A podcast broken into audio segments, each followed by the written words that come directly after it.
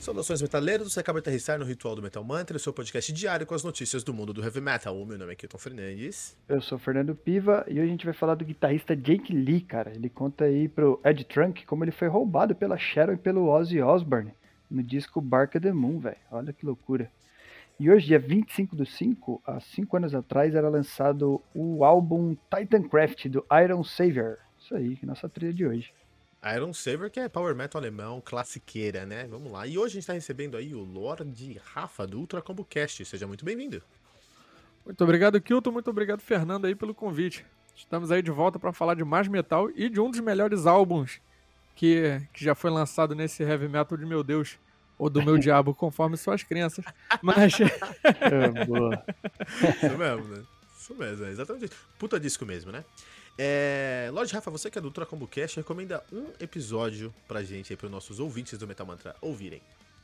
Isso, vou, vou recomendar aqui, já que estamos falando aqui de música, né? Eu, como é o Metal Mantra, que fala do melhor estilo de, de música ever, né? Porque eu, daqui eu sou metaleiro de carteirinha também. Né? Então vou, vou recomendar, a gente tem dois episódios musicais, então vou recomendar um que é o Ultra Combo número 61, que é a que a gente indica músicas de batalhas de vários jogos. E spoiler, tem muito RPG porque a música de RPG é marcante. Eu sempre achei que não. Eu sempre achei assim que deveria ter Children of Bodom com um RPG, cara. Que eu acho que é muito luta, música de batalha, cara. Vocês falaram sobre Children of Bodom? Pô, infelizmente não. Podia ter encaixado, né? Mas ia ser legal. Faltou ser legal chamar o Kilton pra gravar aí, olha aí, ó. Tem uns, culpa uns do Floyd, já fala logo. É o Floyd, é ele mesmo. música de batalha total, uns Viking Metal, né? Assim, é sempre música de batalha. Começa a tocar qualquer coisa assim, tipo Viking Metal, eu já. Você, escuta cornetas tocando, né, velho? É uma cena de batalha na cabeça, já não tem como. Amon Amarth, cara. Amon Amarth. Não, Amarth. não que Amon Amarth seja Viking Metal, é Death Metal melódico com temática viking, senão vou me crucificar nos comentários aí. É, mas isso já tá. Você explicou uns três ou quatro podcasts já. Se alguém te julgar por isso. Eu mando o é, link, né? É o 20 novo, é o 20 novo. Isso é verdade. Quem acabou sendo o 20 novo da área jurídica aí foi o Jake Lee, né, Fernando? Cara, que loucura isso aí, você viu? Ele falou que ele foi enganado pela Sharon e pelo Ozzy, cara.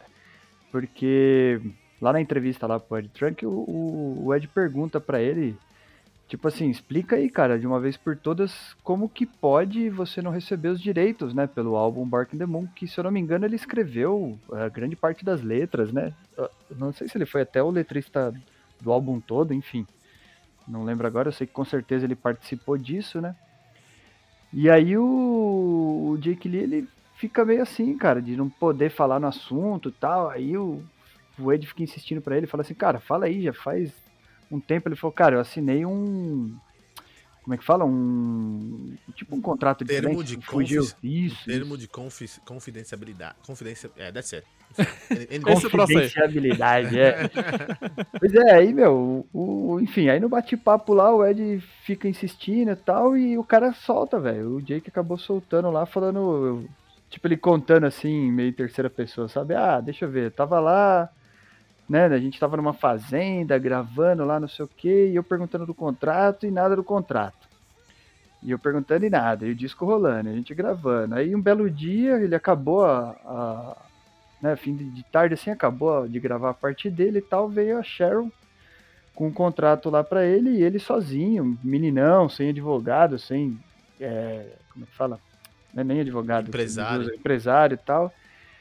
Aí ele vai ler o contrato lá, no contrato tá falando que o Ozzy escreveu todas as letras e que ele não tem direito a nada, basicamente, não tem direito a nada.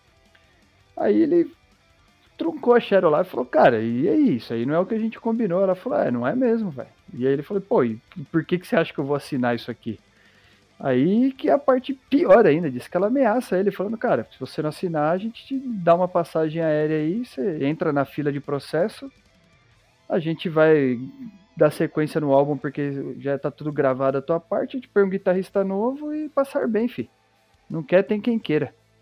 Exatamente isso, não Aí... tem quem queira, cara. Aí ele assinou, né? Molecão, talvez é mais. Bom, no pior cenário, é mais fácil se projetar pelo Ozzy e conseguir cair pra uma outra banda do que nem se projetar, né? Mas olha que absurdo, velho. Não... É, puta que pariu, né, velho? O Ozzy é, Ah, é. é tão louco. A Sharon nunca me convenceu, mano, de nada. Nada, assim, eu não consigo. É, pô, a gente teve aí recentemente, né? Aquele BOzão dela falando merda na TV também, não teve? Um papo de É. racismo lá tal. Enfim. Essa é uma privada humana, essa Sharon Osbourne. né? Eu não, não gosto dela Mas também, ela é não. mais que isso, ela- mais que isso, ela é uma criminosa, né? Quem é racista é criminoso e ela é uma criminosa. Mas, Rafa, é, você acha que o Jake Lee deveria ter feito isso mesmo? Você acha que eh, ele deveria ter entrado na fila? Esse, esse álbum saiu em 83, cara. Depois de 4 anos mais velho que eu. 38 anos, talvez ele tivesse ganho o processo, né? É bem possível, porque tinha, pô, tinha prova, né? Tinha testemunha ali dizendo que o cara tava gravando o álbum. Podia simplesmente realmente pegar um outro guitarrista, fazer essa merda aí, mas até lá ele já tinha botado a boca no trombone, já tinha falado, já tinha provado, né, que ele tava lá gravando, tinha, pô, algum funcionário lá daquela fazenda, ou até outros colegas de banda podiam atestar por ele, né? A menos que fossem ameaçados pela Sharon também. Aí é, é, o circo ia estar armado. É, mas ele também gravou o The Youth Make Sin com o Ozzy, então ele ficou mais é, seis anos na banda, cara. Mais três anos na banda, né? É... E aí, será que não devia ter saído? O que você acha, Fernando? Uma dessa Cara, aí e falar, não- beleza, vou, vou ficar aqui? Ah, eu não sei, velho, porque é, é muito pessoal, né? Da minha ótica, hoje, porque só quem vive é que sabe o que tá rolando de verdade, né? Cada um sabe onde o calo aperta. Agora, a minha opinião, hoje, do pouquinho que eu conheço da história dele, talvez eu teria feito o mesmo por conta da projeção, porque, é, como você falou, foi 83? Três. 80 Esse disco foi 83, ele saiu 83. em 87 quando Então, eu nasci. Cara, o que, que a gente tinha em 83 pra você galgar a vaga de um guitarrista, sabe, numa big band, assim, sabe? Tipo. Então eu acho que ele já tinha Ah, chego lá, velho. Ele, ele ia sair dali. Aqui, que você Ele ia sair ficar- dali Não. e ia bater na porta de quem? Pra formar uma banda? Ele ia. Então, assim, tudo é possível, mas eu acho que é muito complicado uma vez que você já chegou num degrau, né? A errada é a Sharon, não ele. Então, não sei. Eu, eu acho que eu teria feito o mesmo. Ela, é, ela tá errada porque ela é criminosa. Mas. Várias Jake- vezes, né? Pelo jeito. Várias vezes. Agora, Várias o Jake, vezes. Agora o Jake Lee, ele, esse aí foi, cara, que merda, ele tava no, no final da, da merda aqui, sabe por quê? Em 82, sabe onde é que ele tocava? Sabe com quem ele tocava? É. No Dio, cara. Então, mas ele saiu do Dio, né? Ele saiu do Você Dio. volta lá, você bate nos caras lá e fala, do- então. Ele saiu do Dio pra ir tocar com o Ozzy. Sabe que o Dio lançou em 83? É, Olha, foi- Holy Diver, cara. Foi como o Dio, né? Minha nossa, meu. Jake Lee, essa foi a maior cagada que É, então, não é. com- Mas entendeu? Não é questão de competência, eu acho que é contexto. Tipo, você. Você sai do Dio e fala, vou em busca de novos caminhos. Aí volta o cão arrependido com. Ah, é, tomou um golpe, filho. O golpe tá aí, cai quem quer. É, mais ou menos. Aí é, até o cara se reerguer. tá- É mais fácil ganhar uma grana ali com turnê, às vezes, do que desempregado e. É o lance de tipo assim, na minha opinião, você tá descontente com o teu emprego, você tem duas alternativas. Ou Você sai e se mantém, ou você se mantém até sair. Não tem muito o que, sabe? Se ele, sei lá, se ele resolveu ficar, talvez ele não pudesse se manter, mesmo é, trabalhando com o Dio, né? É, Cara. foi o que vocês falaram aí, visibilidade, né? O cara com Ozzy tinha visibilidade. Apesar de, eu pelo menos não. Que o Tom vai saber melhor que eu, o que que, que que ele fez depois que saiu do Ozzy, assim, que tem de. Eu dei uma pesquisada aqui, ele não tocou em, tocou em Acabou. Three, Three Days Crush por um ano, que é uma banda minúscula que nem tá no mapa. Burzua Pigs. Tocou em nenhum lugar relevante quando ele saiu de lá. Foi Nenhum, tocar cara. por prazer, cansou de tocar por dinheiro. Não, acho que foi tocar por dinheiro, mas não conseguiu a gig necessária. Não conseguiu, né? Hoje ele tem a banda dele, Jake Lee's Red Dragon Cartel. Mas não é nada. Red Dragon Cartel é foda. É, não, fiquei, eu, fiquei, eu fiquei triste. Eu fiquei triste mesmo aí por ele, né? É. Puta, é uma merda, né?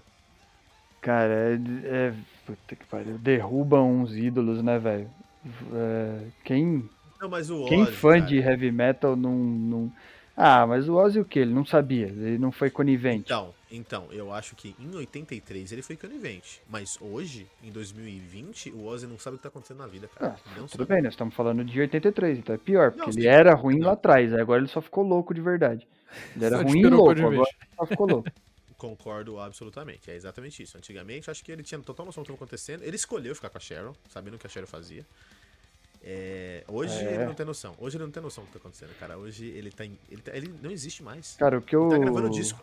É, o que eu faço, já falei isso aqui, é eu, eu vou pelas fases, sabe? Tipo assim, é difícil de você. A, a minha esposa, ela, ela fala muito disso, assim, ela não consegue se manter fã de alguém que ela sabe que não teve, sabe, uma boa história, alguma coisa. Então, um exemplo besta aí, né? Tipo, ela conheceu o Ozzy agora e ela escuta, achou foda, conhece a história amanhã, ela não consegue mais gostar do cara. Eu consigo consigo abstrair e falar, beleza, o que ele fez pra música é legal, mas ele é uma personalidade merda, sabe? Tipo, ele é uma pessoa ruim, foda. E, e isso me deixa triste, porque é uma merda você gostar do som do cara, ver ele como um ídolo na música e saber que ele é um- uma personalidade merda, uma pessoa, né? De má índole, talvez, de, enfim. Se eu É, for eu- aqui, eu vou ficar criticando ele até amanhã, mano. Raiva. Eu pego. Eu geralmente pego o ranço, cara. Eu pego o ranço, assim, né? É o, o grande exemplo do meu ranço nessa pegada, Rafa, é o LeBron, cara. LeBron James, cara. Ele ó, ainda, ainda é um dos melhores da história. Atualmente eu não acho que ele é melhor da NBA, mas ele é um Lebrão. O Lebrão, papai Lebrão, mas eu pego o ranço. Eu só não. É, ele, ele doutrina numa, numa, num jogo e eu falo, ah, nem foi tudo isso. É, Já ficou aquele difícil. negocinho assim, né? É, eu No-. Antigamente você era o melhor, agora que você que você é um merda, nunca vai ser. É, então, mas eu reconheço que ele é um dos melhores da história, só não é meu preferido. Isso tem muito no Instagram, né, Fernando? O Instagram tá cheio de ranço. Tá, tem de tudo no Instagram, cara. Você é louco. Lá é o local. E pra você chegar lá e despejar o seu ranço ou não, você vai pelo arroba também no Twitter e no Facebook. Consegue também encontrar a gente pelo site metalmantra.com.br e cair pra dentro do grupo do Telegram lá, trocar uma ideia com a gente pelo link t.me barra metalmantrapod. Aqui no Metal Mantra, como você já bem sabe, Rafa, você que tá no nosso grupo do Telegram, fala pra gente um pouquinho do nosso grupo. O que, que tem lá no grupo do Telegram do Metal Mantra? Em primeiro lugar, tem muita gente bonita. Isso daí eu nunca vi um grupo com tanta gente bonita assim na minha vida. Então, Eu eu fi- eu fiquei até envergonhado, porque entrou um feioso lá, que sou eu. Olha aí, Vai o? Fernando, o Fernando subiu a média. Mas ali você vai co- conversar com muitas pessoas que curtem um bom, boa música, apesar de tudo. Não. Quer dizer, apesar de tudo, não. Em primeiro lugar, né? é, É, escuta uma boa música, né? E é, fala, a gente fala algumas coisas aleatórias lá também, mas principalmente metal, né? E Uno, porque o pessoal lá é viciado em Uno. putz, é, é viciado. É que é verdade. Se nem gosta de metal, não tem problema. Entra lá pra jogar Uno que vai dar certo também. Se você Vai- não jogou, jogou no Telegram, você precisa fazer isso, cara. Vai ter espaço pra você lá. O Telegram é muito, muito. Nosso Telegram lá é muito compreensivo. O pessoal fala de tudo e o pessoal se respeita. Eu gosto muito disso. Então, ó. É, deixa seu comentário aí, metalmantra.com.br.